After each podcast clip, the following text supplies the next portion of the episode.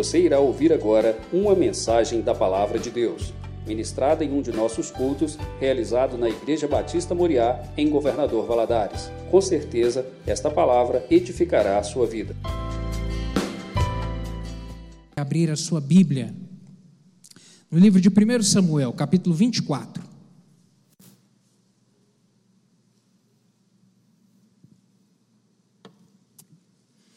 Primeiro Samuel, capítulo 24, leremos dos versos 1 a 7.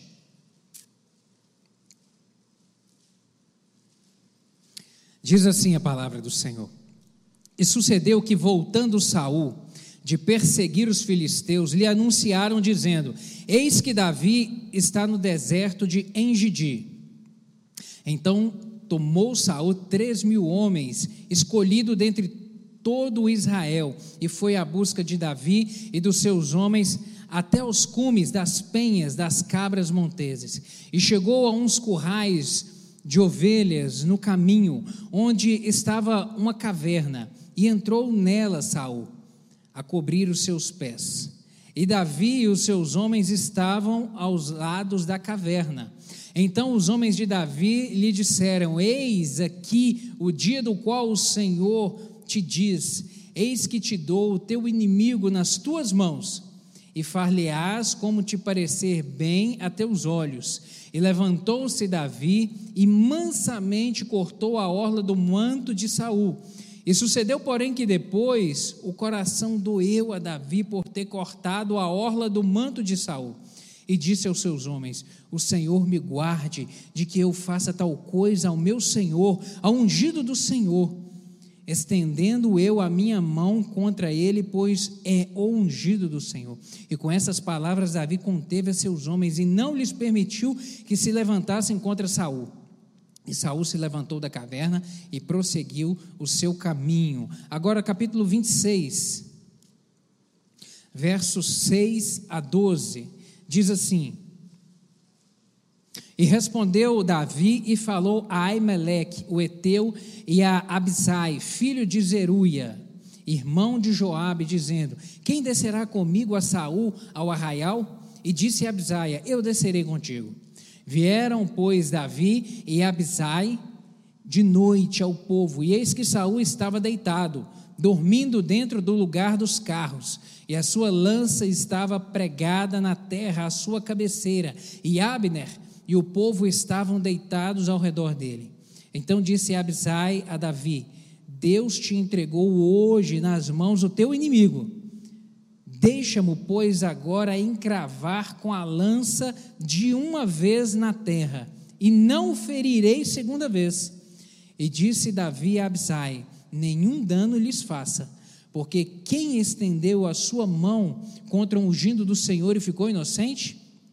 Disse mais Davi: Vive o Senhor, que o Senhor o ferirá, ou o seu dia chegará em que morra, ou descerá para a batalha e perecerá. O Senhor me guarde de que eu estenda a mão contra o ungido do Senhor. Agora, porém, toma lá a lança que está à tua cabeceira e a bilha da água, e vamos-nos.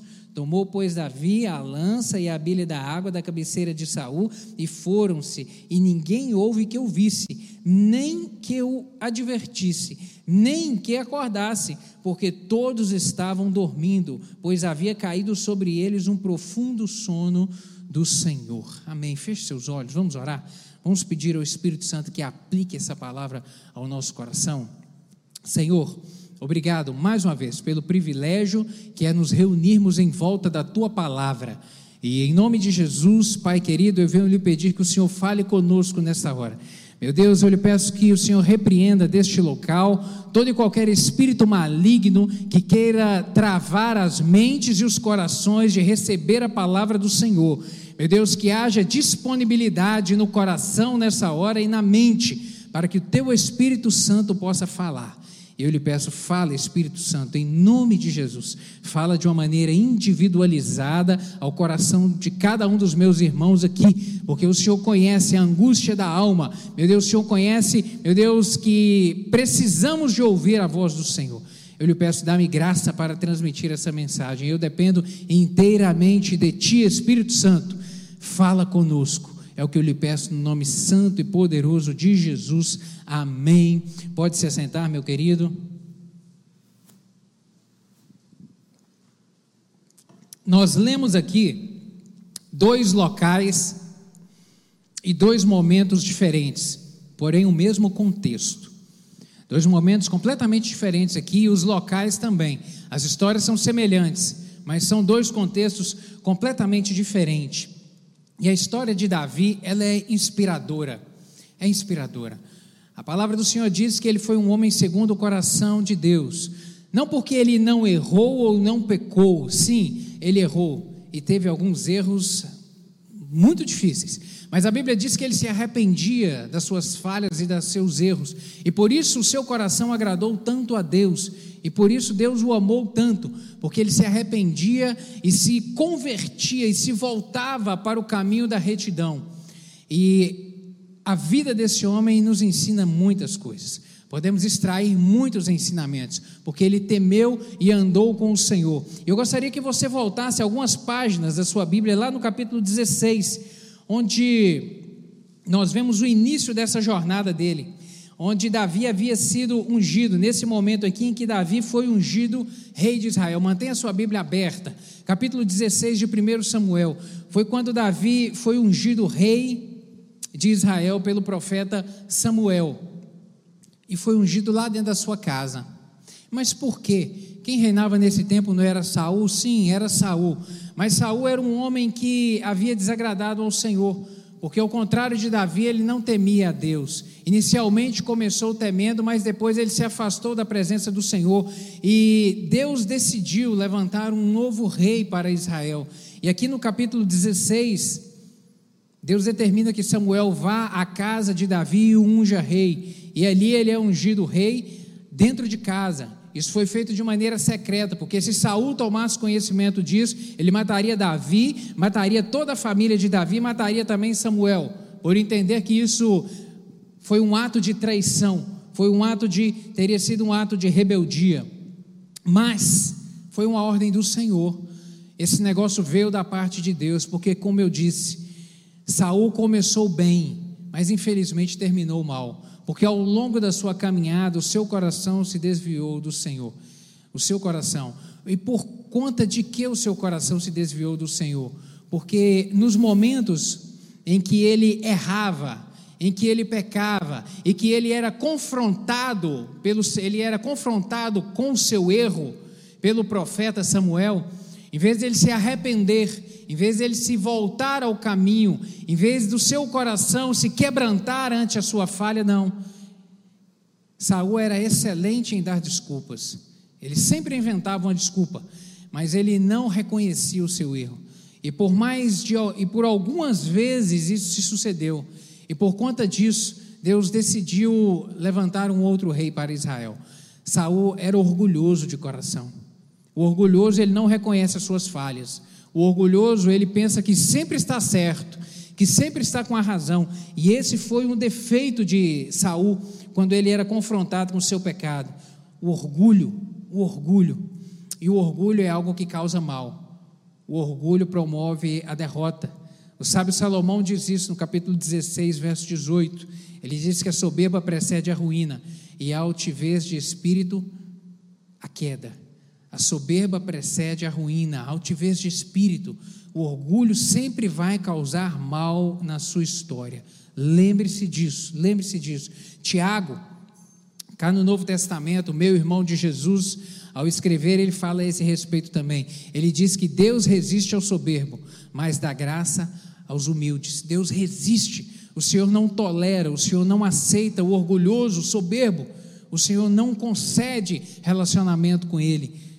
E por conta disso, repito, Deus decidiu levantar um outro rei, e nesse momento aqui, Davi é ungido rei. Quando viramos a página, no capítulo 17, temos a batalha de Davi com Golias, e que história extraordinária, essa batalha épica, onde podemos te extrair daqui ensinamentos muitos para as nossas vidas. No capítulo 18, Saúl desperta aqui no seu coração um ciúme, porque ele ouve as mulheres da cidade cantar que Davi matava mais inimigos do que Saul.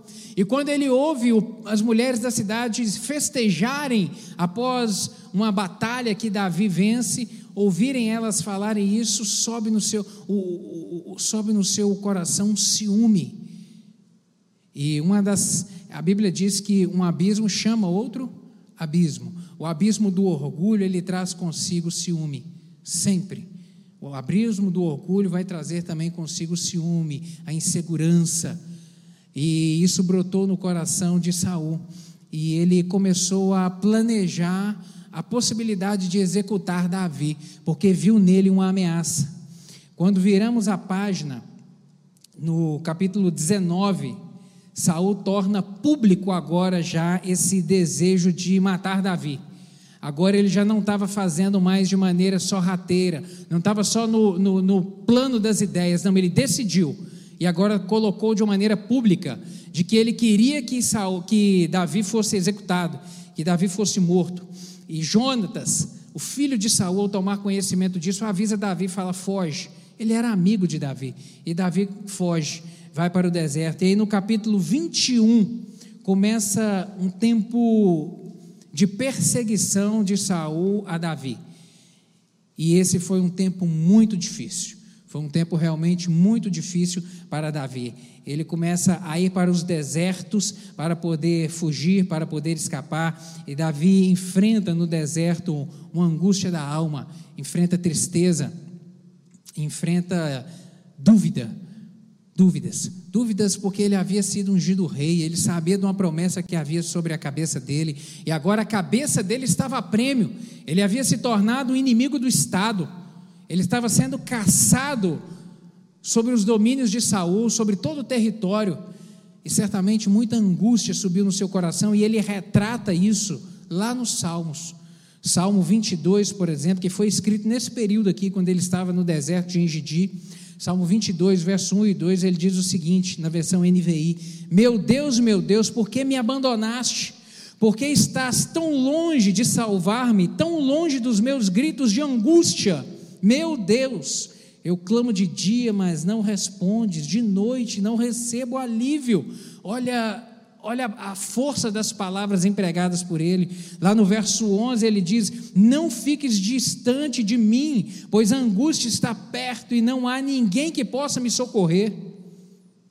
Mas lá no verso 23 e 24, ele reconhece o controle e o agir de Deus sobre todas as circunstâncias. Ele começa a louvar o nome do Senhor. Ele diz: Louvem-no, vocês que temem o Senhor.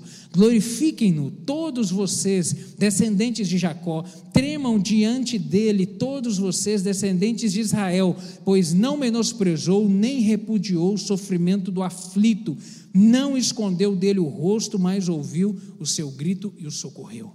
Ele, em alguns salmos aqui, se pudéssemos espremer as páginas da Bíblia, sairia muitas lágrimas de Davi.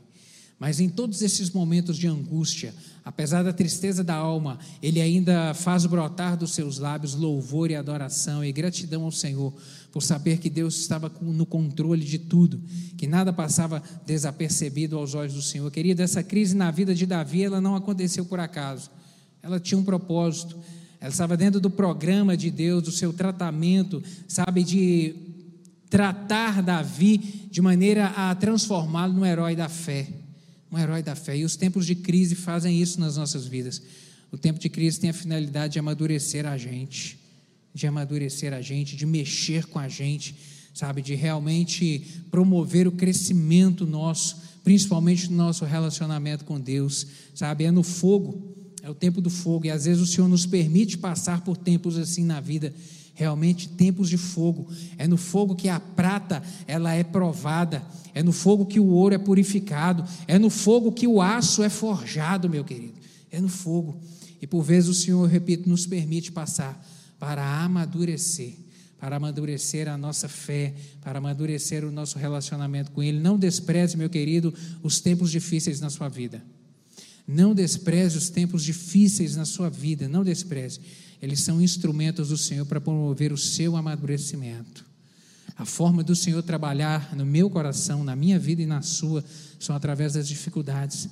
E assim o Senhor vai movendo, vai quebrando, vai aparando arestas, vai nos dando experiências com Ele que vão nos fortalecendo dia a dia, dia a dia. No capítulo 23, quando caminhamos um pouco mais aqui, nós vemos um outro momento onde Saul agora aperta Davi um pouco mais. Fugindo no deserto, Davi se vê cercado pelos inimigos, cercado. Eram três mil homens que estavam ali, três mil soldados de Saul perseguindo ele, e ele se viu cercado. E lá nos, a partir do verso 26 a 28, nós vemos que ele estava realmente em um momento de grande aperto. Ele diz o seguinte: E Saul ia desta banda do monte, e Davi e, e, Davi e os seus homens da outra banda do monte, sucedeu que Davi se apressou a escapar de Saul. Saul, porém, os seus homens cercaram Davi e os seus homens para lançar mão deles. Então veio um mensageiro a Saul dizendo: Apressa-te e vem, porque os filisteus com ímpeto entraram na terra. Pelo que Saul voltou de perseguir a Davi e foi-se ao encontro dos filisteus. Por esta razão, aquele lugar se chamou Selá Amalecote e subiu Davi dali e ficou nos lugares fortes de Engedi. Saul estava prestes a pôr as mãos de Davi. Prestes. Mas no momento em que de repente ele pensou: Senhor, eu preciso de um milagre agora. Eu preciso do teu socorro agora, Deus. Deus enviou naquele momento. O enviou, a, a, enviou socorro através do agir dos filisteus, que era um povo inimigo. Estourou uma guerra em outro local de Israel e Saul foi avisado que os filisteus estavam entrando em Israel. Ele precisou de deslocar todo o exército para poder ir naquela peleja. O livramento do Senhor chegou no momento certo. O livramento do Senhor chegou na hora certa porque Deus não chega atrasado nunca, querido. Entenda isso. De repente você pode estar vivendo um momento de aperto na sua vida e pensando: Deus, é hoje, Deus. Senhor, eu preciso hoje. Senhor, me ajude hoje. Deus, eu preciso que a provisão do Senhor entre na minha casa hoje. Senhor, essa situação está ficando insuportável. Deus, me ajude. Senhor, me socorre hoje. Querido Senhor, tem os olhos sobre nossas vidas e Ele não vai errar o seu endereço. O Senhor chega na hora certa, o Senhor chega no tempo certo. Deus não chega atrasado nunca. Glória a Deus por isso. E chegamos no capítulo 24. Então deu para você ver o contexto, que era um momento de aperto, um momento de grande dificuldade. E aqui no capítulo 24, mais uma vez, Saul sai com 3 mil homens a perseguir Davi. E a certa altura ele entra na caverna para poder aliviar o ventre. E é isso mesmo que você está pensando. É, foi para isso mesmo. Rei é a gente como a gente, sabe? E ele entrou na caverna para isso.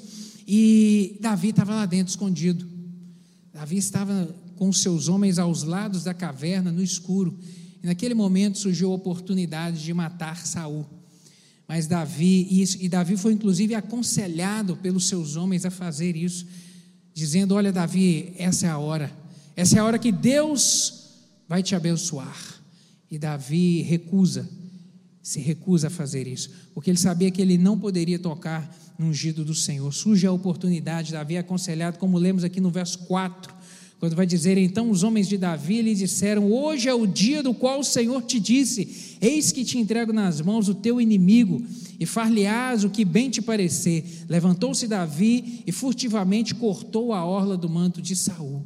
Ele foi aconselhado a matar, mas ele decidiu não fazer isso, porque se Davi fizesse isso, ele estava abrindo um precedente imenso na própria história dos reis de assassinato e de morte, de subversão, e não era isso. Davi estava vivendo a sua vida pautada em outros princípios, não era isso. No capítulo 26, quando nós lemos aqui, mais outra oportunidade surge. Durante ali a noite, Davi desce ao acampamento onde Davi, onde Saul estava com seus homens dormindo. E ele entra, chega ao lado de Saul, e aqui um dos seus soldados diz: Deixa eu matar. Você não precisa de estender a mão, deixe que eu faça o serviço. Eu vou encravá-lo com a lança de um só golpe. Não vou precisar de dar dois golpes, não. E Davi fala mais uma vez, ele recusa a proposta e fala: não, porque isso não vem de Deus. Eu não posso levantar a mão contra o ungido do Senhor. Um dia Saul recebeu a unção do Senhor sobre a sua cabeça para ser rei. E Davi, com muita propriedade, vem dizer: Eu não vou levantar a mão. Eu entreguei esse problema para o Senhor. Quem vai tratar é o Senhor. O momento dele virá. Deus vai tratar com ele, Deus vai me dar o livramento e vai tratar com ele, vai tratar com ele. E assim Deus agiu. No capítulo 26, verso 8, nós vemos que então disse Abisai a Davi: Deus te entregou hoje nas mãos do teu inimigo, deixa-me, pois, agora encravá-lo com a lança ao chão de um só golpe, não será preciso o segundo. Davi decide mais uma vez poupar, poupar. Dois momentos diferentes em duas ocasiões, Davi teve a oportunidade de matar o seu inimigo, matar aquele que perseguia, matar aquele que o odiava, matar aquele que queria o seu mal, matar aquele que queria cortar a sua cabeça. Mas ele decidiu agir diferente, decidiu agir diferente, ele recusou. Sabe, querido, e eu quero chamar a sua atenção hoje aqui para esses dois conselhos que Davi recebeu e a postura dele. Nos dois momentos, Levantou-se pessoa ao seu lado que disse: Olha, essa é a hora, esse é o momento, faça justiça com as suas mãos, ou então deixa que eu faço. Conselhos errados que ele recebeu, conselhos, e qual que foi a reação dele? Sabe, o Senhor ministrou ao meu coração esse texto aqui a respeito de que nem tudo que reluz é ouro, nem tudo que reluz é ouro. Isso é uma oportunidade ou isso é uma cilada? Que está diante de você hoje? Porque na vida nós nos portamos assim, enfrentando todos os dias circunstâncias, situações, às vezes problemas, tendo que tomar decisões, tendo que agir. E o que está diante de nós é uma oportunidade ou é uma cilada? Como entender isso? E como ter a maturidade espiritual para tomar a decisão certa, na hora certa, para não titubear e não deixar os olhos encherem com a, a oportunidade de imaginar que isso é uma bênção. E a palavra do engano ela surge, porque surgiu aqui ao lado de Davi, para alguém dizer não, é a bênção do Senhor, é Deus que está colocando na sua mão, e ele entender, pelo seu espírito, de que aquilo não vinha de Deus. É uma oportunidade ou é uma cilada, meu querido? Como caminhar? Nem todo conselho é bom, nem tudo que parece certo é correto. Nem tudo que parece certo é correto. Nem tudo que é permitido fazer agrada a Deus e pode ser feito. Nem tudo que é permitido vai agradar a Deus e eu devo levar na minha vida, nem tudo, de maneira nenhuma. Como, como aproveitar as oportunidades, querido, e, e fugir das ciladas. Eu enumerei aqui algumas coisas que o Senhor foi comunicando ao meu coração e eu gostaria de compartilhar contigo. primeira delas, se puder, escolha caminhar com pessoas de mesmos princípios que você. Se puder, escolha caminhar com pessoas que têm os mesmos princípios que você.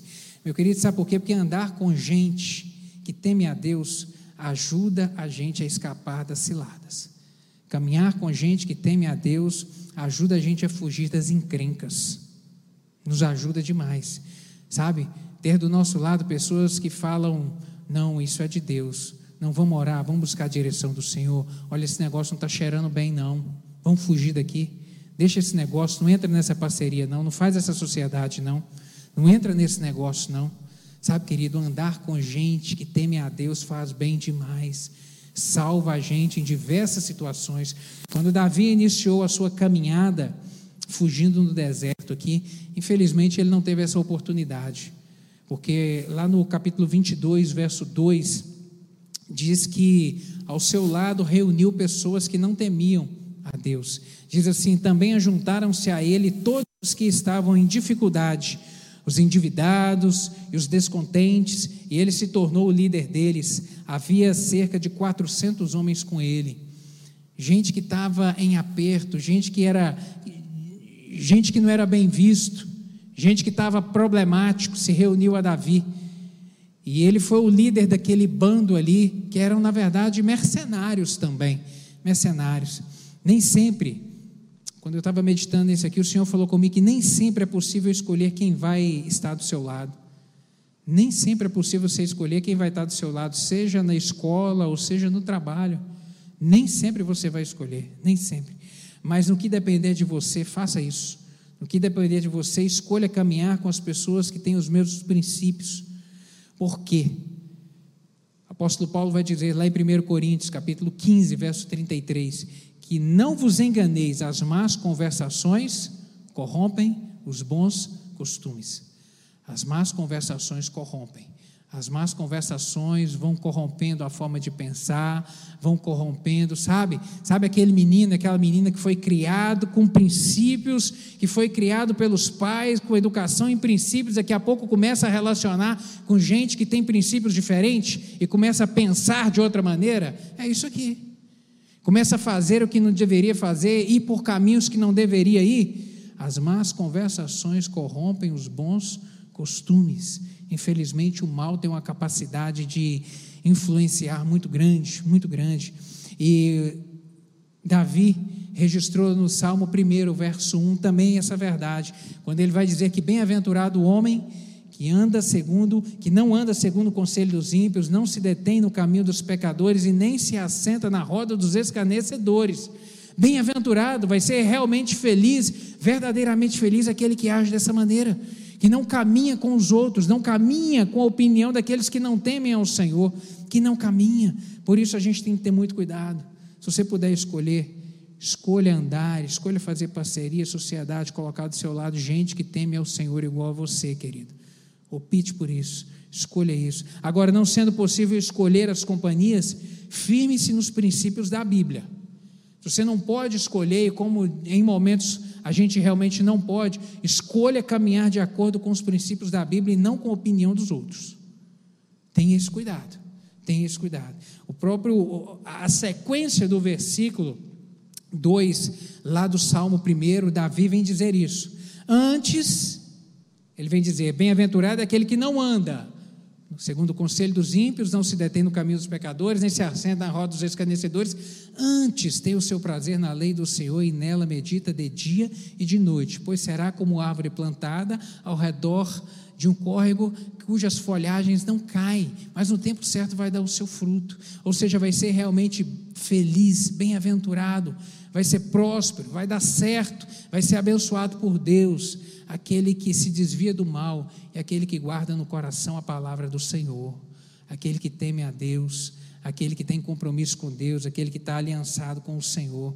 Provérbios 14, 27, sabe, Salomão vem dizer que o temor do Senhor é fonte de vida e evita o laço da morte.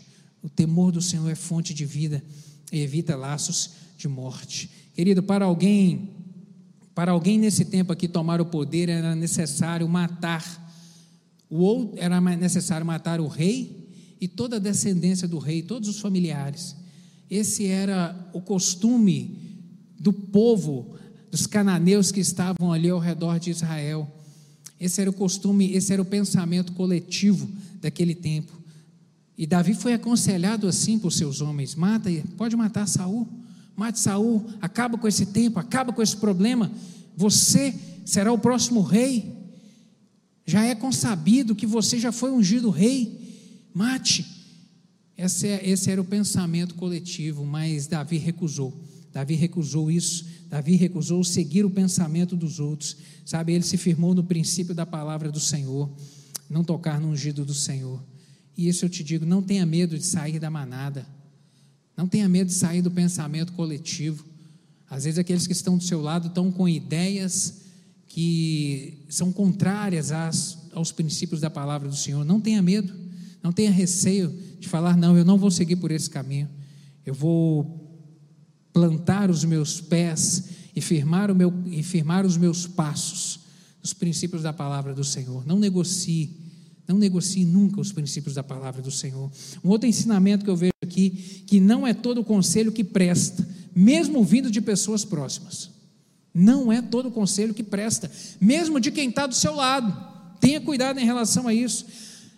É fato que para a gente ser abençoado nessa terra, obter a sabedoria, os conselhos são importantíssimos. O sábio Salomão diz isso lá em Provérbios capítulo 19, verso 20: Ouça conselhos e aceite instruções, e acabará sendo sábio.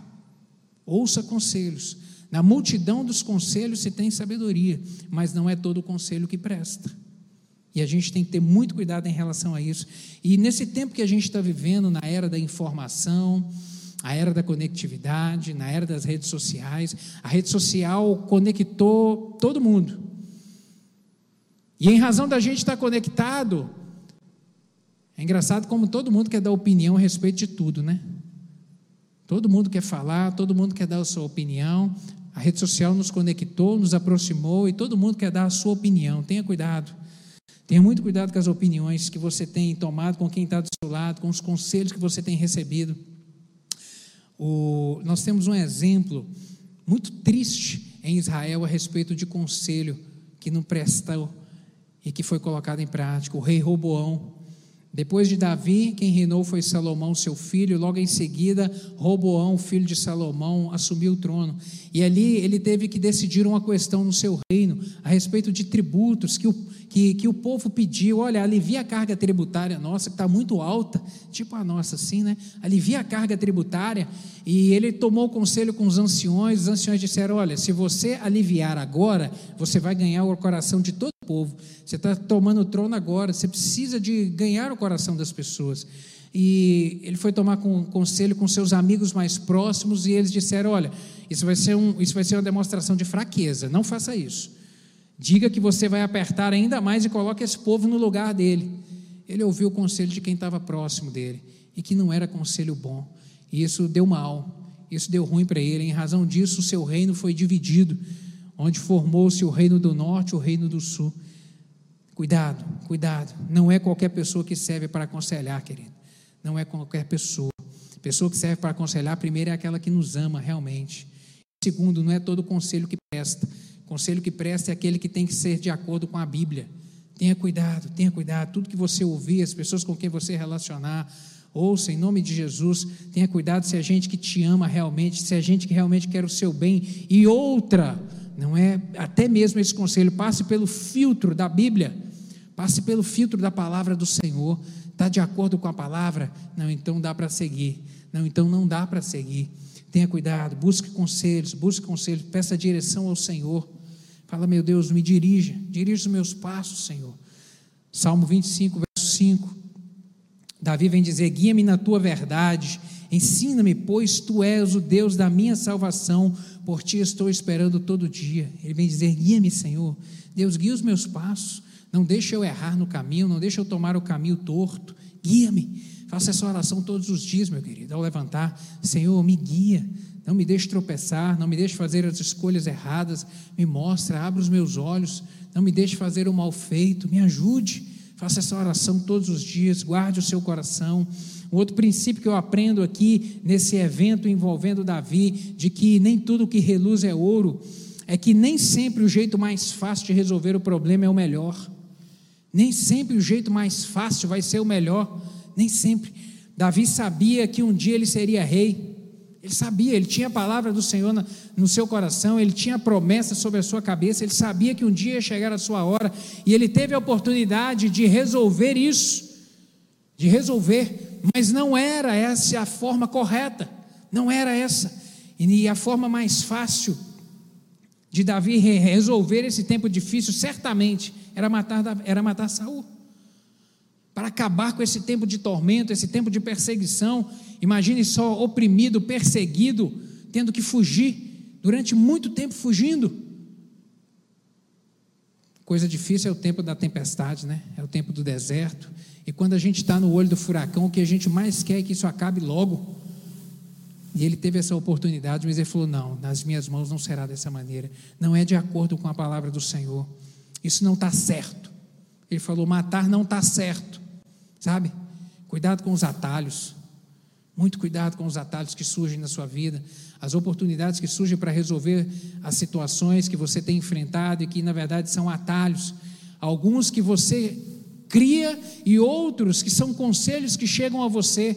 Resolve dessa maneira, mas não de acordo com a Bíblia. Tenha cuidado, tenha muito cuidado com os atalhos.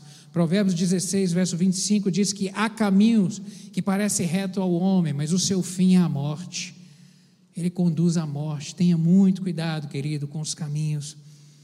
Mas uma outra lição que eu aprendo aqui é que não se deixe guiar por suas emoções, mas pelo que é certo. Não se deixe guiar pelas emoções.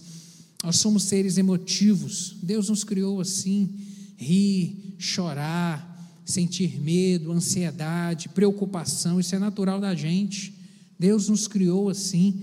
Nós somos, contudo, tenha muito cuidado. Não tome as suas, não tome as suas decisões, não, não tome as suas providências, as suas ações baseadas apenas nas suas emoções, querido. Tenha muito cuidado em relação a isso. A vontade de Davi certamente era de matar Saul. Óbvio. Estava sendo perseguido, ele queria matá-lo, era legítima defesa. Ele poderia fazer sobre a sua ótica, a ótica natural. Ele realmente queria matar, mas ele colocou o pé no freio e falou: não, não é desse jeito. Não é desse jeito. A vontade de Davi era matar, mas ele não se deixou dominar pelo seu sentimento. Cuidado, tenha muito cuidado, porque hoje nós temos vivido em relação a sentimento e emoções, a gente tem vivido um tempo hoje que é o tempo do seja feliz, a filosofia do seja feliz. Seja feliz, faça o que for necessário para você ser feliz. Você tem o direito de ser feliz. Exerça isso. Tenha muito cuidado com essa filosofia, porque ela é enganosa. Ela produz um mal na nossa vida chamado egoísmo, de uma maneira imperceptível. Essa filosofia torna o homem egoísta, a querer olhar as coisas sempre sobre a sua ótica, sempre sobre o seu benefício próprio. Nós temos que ter muito cuidado em relação a isso. A consequência dessa filosofia é que casais têm decidido muito fácil, têm desistido muito facilmente do casamento. Sobre a ótica do seja feliz, muitos têm aberto mão, têm desistido, têm desistido da, da caminhada a dois. A caminhada a dois é deliciosa, mas ela também tem os seus percalços. Tem os seus percalços. Tem dia que está azedo, tem dia que está ruim sabe? Mas é perseverar, é perseverar. Pais têm deixado de impor limites aos seus filhos em razão da filosofia do fique feliz, do seja feliz. Filhos têm desprezado os pais, professores estão sendo desrespeitados em razão dessa filosofia, porque ela tem brotado o egoísmo no coração das pessoas. Tenha cuidado, querido, tenha cuidado. Essa filosofia ela desestrutura os relacionamentos e desestrutura o nosso relacionamento com Deus também com Deus. Porque quando voltamos os olhos para a, palavra do Senhor, nós devemos entendê-la como a mensagem de Deus ao homem, do Gênesis ao Apocalipse, e não apenas parte dela. Nosso relacionamento com Deus está condicionado à obediência integral, absoluta, inegociável. E essa filosofia maligna do fique feliz, do seja feliz, tem brotado um egoísmo no coração do homem, de maneira que ele tem sido enganado por ela e tem voltado seus olhos para o relacionamento com Deus, de maneira a buscar na palavra, do, na palavra de Deus apenas aquilo que lhe agrada, apenas as partes que lhe convêm, e tem deixado de lado aquelas que são inconvenientes a essa filosofia. Mas o nosso Deus, ele é um Deus que ele é perfeito em tudo. Ele nos ama. Deus te ama. Mas a mesma medida que ele me ama, a Bíblia diz também que ele é justiça e que ele não tolera o pecado. Ele é um Deus santo e que ele não abre mão da sua santidade. E no, e no relacionamento conosco, ele também não negocia a santidade ele requer de nós um relacionamento de santidade. E a palavra do Senhor diz que os nossos pecados fazem separação entre nós e Deus. E a Bíblia que fala que, e a, e a palavra do Senhor que está recheada de promessas, de bênção, promessa de amor, promessa de companheirismo, promessa de que o Senhor estará ao nosso lado, ela também fala que o Senhor vai, não tem compromisso com aqueles que não seguem a sua palavra, com aqueles que desprezam a sua palavra. Gálatas, capítulo 5, verso 19 a 21. O apóstolo Paulo vai dizer: Ora, as obras da carne são manifestas: imoralidade sexual, impureza e libertinagem, idolatria e feitiçaria, ódio, discórdia, ciúme, ira, egoísmo, dissensões, facções, inveja, embriaguez, orgias e coisas semelhantes. Eu os advirto, como antes já vos adverti, que os que praticam essas coisas não herdarão o reino de Deus. A palavra do Senhor é muito clara. Vivemos num tempo em que tem que se pregado um Deus de amor, um Deus de amor que aceita tudo e todos. Deus aceita todos, mas não aceita tudo. Não aceita tudo, porque Ele é um Deus santo. Ele é um Deus santo Ele requer do nosso relacionamento santidade com Ele, compromisso com Ele, compromisso com Ele. É um Deus de justiça Por isso, temos que ter muito cuidado com essas vozes que surgem ao nosso lado. E, e por último, eu quero ressaltar um último ensinamento aqui, extraído dessa, dessa passagem. Nem tudo que reluz é ouro. Confie no Senhor e aguarde o tempo dele agir. Confie no Senhor. Aguarde o tempo dele agir. Ele tem a resposta na hora certa, no tempo certo. Quem confia, entrega. Quem confia, entrega. Como um filho que se joga nos braços do pai. Como um filho que não tem, não, não tem medo, que não tem receio de chegar e saltar nos braços do pai, porque ele sabe que o pai vai proteger, que o pai vai guardar, que, no, que com o pai vai dar certo que o pai não vai deixar cair, que o pai vai sustentar, que o pai vai segurar, como um filho que se joga, que se entrega realmente, querido. É isso que o Senhor quer ver de mim e de você. O entrega incondicional a Ele. Confiança. Confiança é acreditar sem reserva. Confiança é não duvidar. Você confia em Deus? Você confia em Deus? Salmo 112, verso 7 diz assim: não temerá maus rumores, o seu coração está firme e confiante no Senhor. Aquele que confia em Deus não temerá maus rumores. Aquele que confia em Deus não teme as más notícias, não teme. E no Salmo 18, verso 2, Davi vem dizer: O Senhor é o meu rochedo e o meu lugar forte, o meu libertador, o meu Deus, a minha fortaleza, em quem eu confio, o meu escudo, a força da minha salvação e o meu alto refúgio. É o Senhor. Ele vem expressar aquilo que é o Senhor para ele. Querido, quem confia, entrega. Davi viveu experiências extraordinárias com o Senhor. Davi soube discernir aquilo que era voz, aquilo que era conselho que não prestava, conselho que o desviaria do Senhor, porque ele tinha um coração totalmente entregue ao Senhor. Você confia em Deus? Você confia? Ele tem um controle, querido.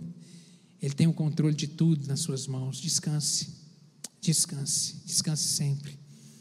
Quero encerrar com o Salmo 37, verso 5, onde o salmista vem dizer: entrega o teu caminho ao Senhor, confia nele, e o mais ele fará. Entrega o teu caminho ao Senhor, confia nele, confia de que ele está no domínio, o mais ele vai agir, o mais ele vai fazer, o mais ele vai realizar. Nem tudo que reluz é ouro. Nem tudo que reluz é ouro. Sabe como aproveitar a oportunidade e fugir da cilada? Como?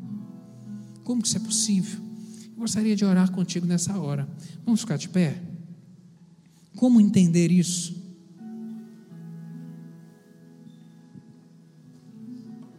Cuidado com as companhias, querido. Cuidado com as vozes ao seu redor. Cuidado. Cuidado a quem você tem dado ouvidos, cuidado.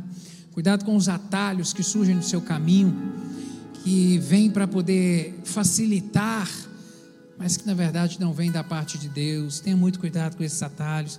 Cuidado com essa filosofia maligna do seja feliz. Não deixe isso permear o seu coração. Em nome de Jesus, guarde seu coração. Confie no Senhor. Aguarde o agir dele. Ele tem o tempo certo, ele tem a hora certa. Eu gostaria de orar contigo nessa hora. Gostaria de orar contigo. Se essa palavra fez sentido ao seu coração, para você, se essa palavra o Espírito Santo ministrou aí de uma maneira pessoal, eu gostaria que você colocasse a mão no seu coração, porque eu quero orar contigo.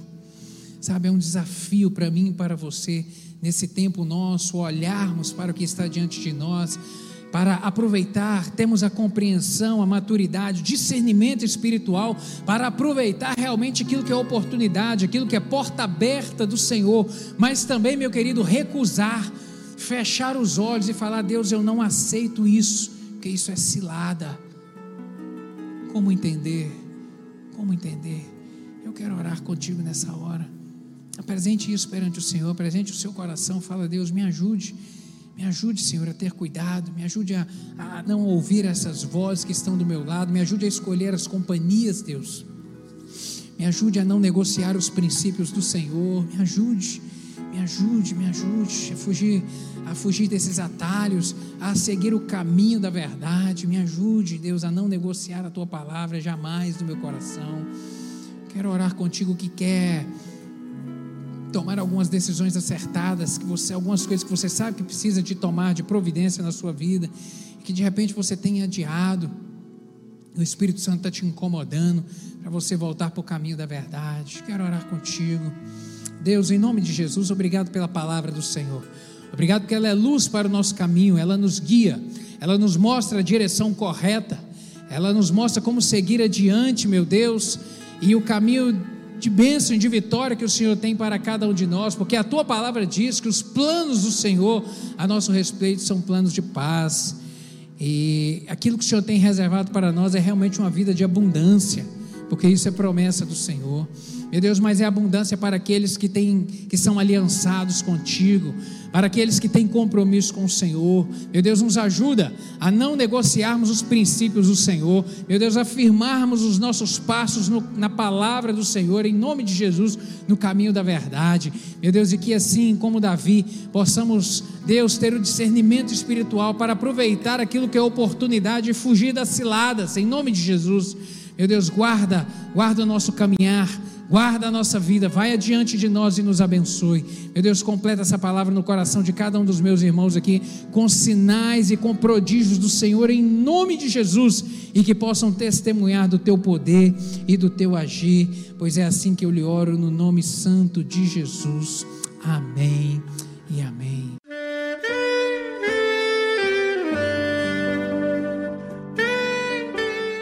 Querido amigo, Deus se interessa por você. Ele conhece as circunstâncias atuais da sua vida. Não hesite em buscá-lo. Em Jeremias 33, versículo 3, ele nos diz: Clama a mim e responder-te-ei, e anunciar-te-ei coisas grandes e ocultas que não sabes. Esperamos que a mensagem ouvida tenha falado ao seu coração e que você e sua família sejam abençoados pelo Senhor Jesus.